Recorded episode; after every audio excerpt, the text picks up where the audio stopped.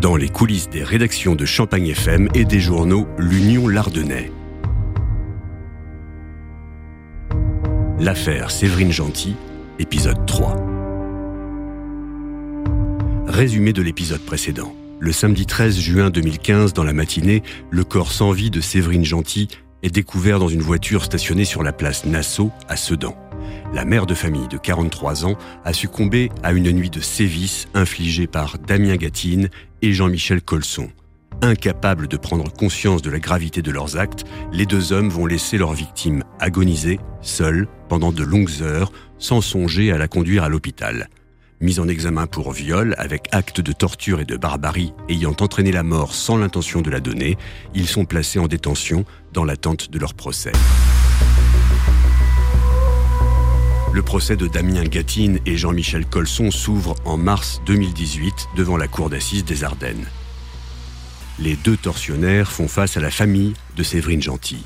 Une nouvelle épreuve pour les proches de la victime qui vont faire preuve d'une très grande dignité. Moi, ce qui m'a frappé surtout, euh, c'était qu'on avait euh, euh, une, famille vraiment unie et extrêmement digne. Le journaliste Boris Marois a suivi ce procès pour l'Union Lardonnais. Moi, c'est vraiment ce qui m'a impressionné. Il n'y a jamais eu de, mots euh, ou de d'emportement euh, contre euh, les, les, deux les deux mises en cause, ni contre leurs leurs proches qui ont témoigné. voilà, moi, c'est ce qui m'a vraiment vraiment impressionné. J'étais juste derrière, en fait, moi, la, la famille, parce que les, les, les, bancs de la presse étaient sont en tout cas au tribunal de Charleville-Mézières sont juste derrière ceux de la partie civile, et j'ai pu j'ai pu voir euh, comment réagissait la famille et c'était toujours avec une, une très grande retenue. Preuve de la tension qui règne dans la salle d'audience, un incident se produit avant même le début des débats. Ce qui m'a frappé aussi, c'est dès le début du procès, euh, euh, eh bien, euh, le, le, le, procès, bon, il y a l'appel des jurés. Et le procès avait même pas commencé depuis 15 minutes que euh, une des, des, jurés en fait et, euh, s'est évanouie à l'énoncé euh, des, des, faits, euh, parce que bien évidemment euh, lors d'un procès le, le, le président du tribunal euh, voilà énonce les faits et c'était tellement insupportable que l'une des jurés s'est évanouie.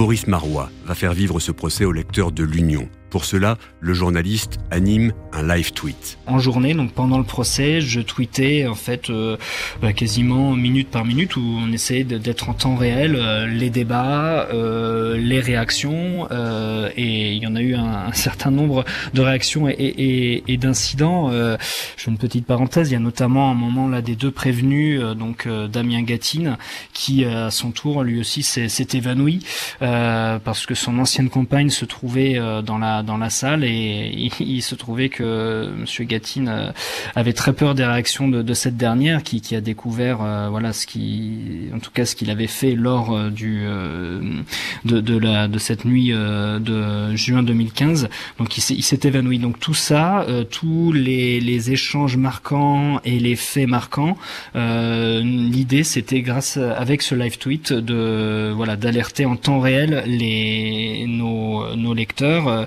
et, et, nos internautes.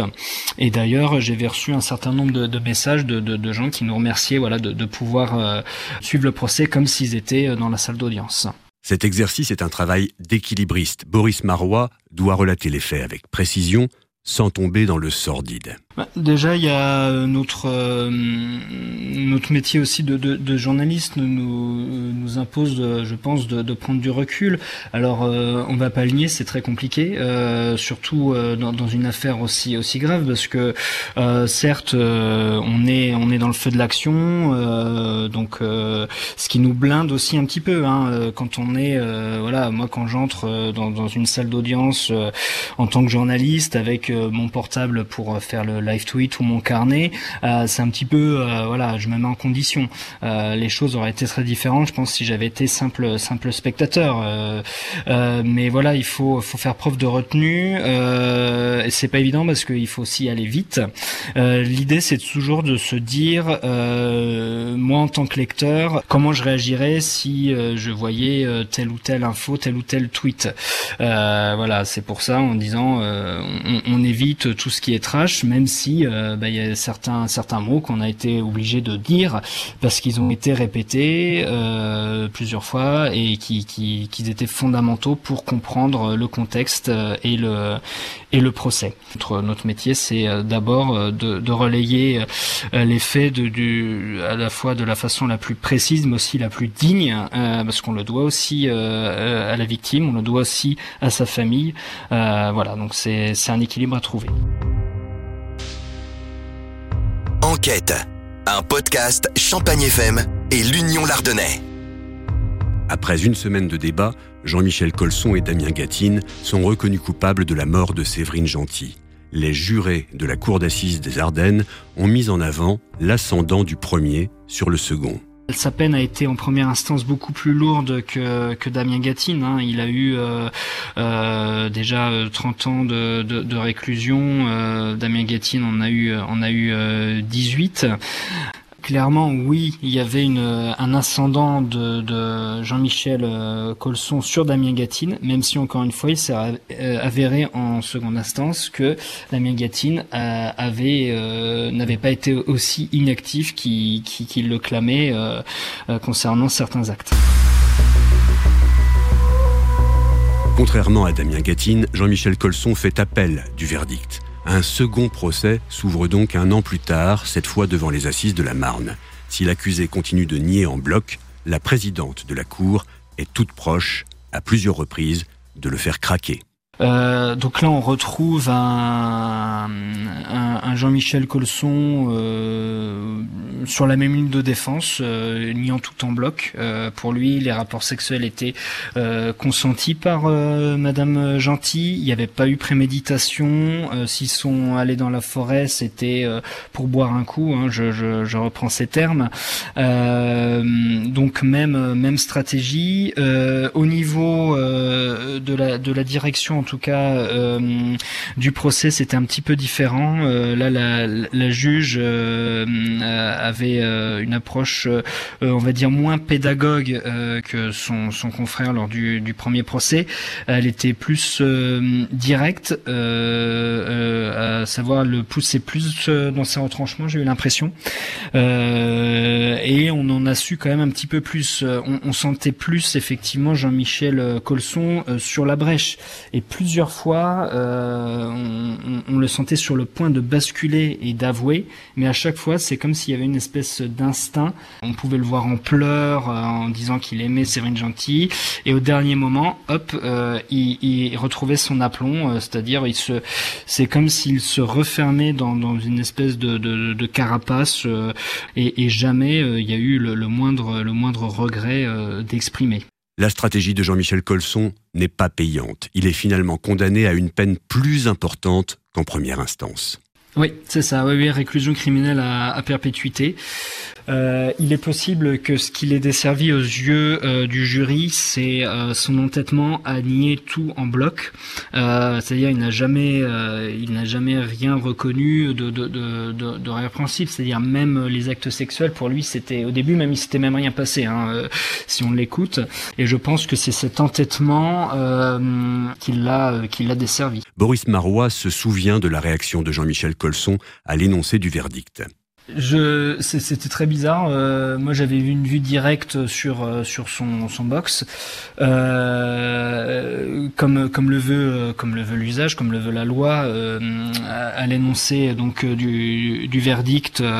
la prison du tribunal lui demande s'il veut ajouter quelque chose, et et en fait, il a répondu quelque chose, ben, qu'est-ce que vous voulez que j'ajoute Ou je pense qu'il avait même pas vraiment compris en fait qu'il venait d'être condamné à perpétuité.